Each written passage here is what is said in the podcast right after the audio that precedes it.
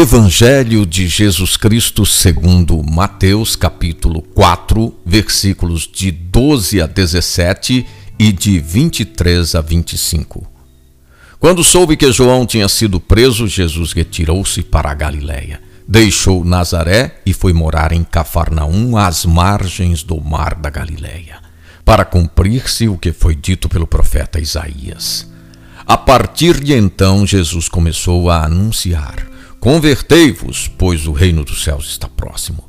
Jesus percorria toda a Galiléia ensinando nas sinagogas, anunciando a boa nova do reino e curando toda espécie de doença e enfermidade do povo.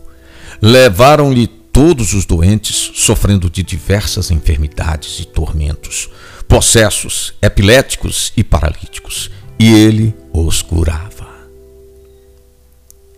É um momento novo e Jesus assume nova postura.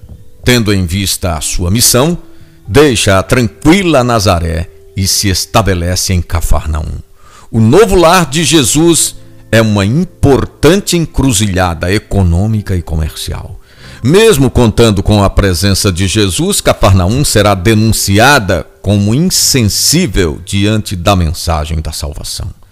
Jesus anuncia que o reino está próximo e que a conversão é o caminho para acolher seu projeto.